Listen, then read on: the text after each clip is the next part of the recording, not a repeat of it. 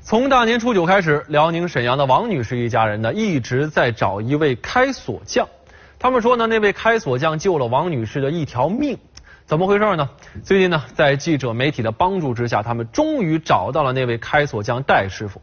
接下来呢，咱们就给大家说一说这件事儿的来龙和去脉。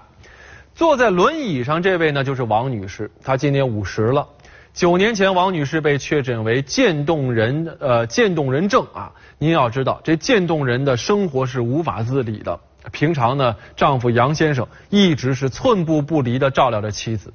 今年春节，杨先生开车带着妻子去昌图县老家过年，结果没想到这途中就遭到了意外。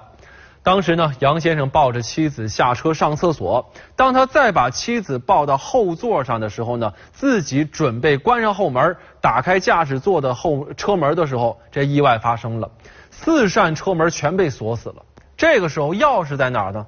插在方向盘上，车辆是点着的状态，车里还开着内循环的空调暖风。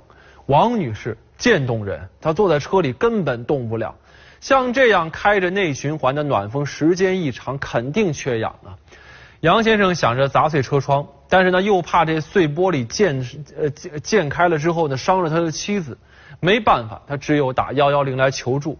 那幺幺零呢很快就联系到了附近距离最近的一位开锁匠，那就是戴师傅了啊。戴师傅赶到之后，三下五除二把车门打开了。杨先生赶紧安顿好妻子，准备付这开锁费。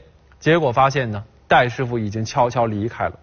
回到沈阳之后呢，找到这位开锁匠师傅，向他表示感谢，就成为了夫妻俩的一个心愿。好在呢，通过媒体的帮助，现在愿望达成了。另外呢，还有一个细节，戴师傅接到电话的时候呢，正在修车，当时已经谈好了修车费大概要一千块钱，而开锁呢只挣一百块钱，但是戴师傅仍然赶了过来，而且还没收钱。真的要给戴师傅点个赞啊！做生意钱很重要，但是有的时候人心更重要。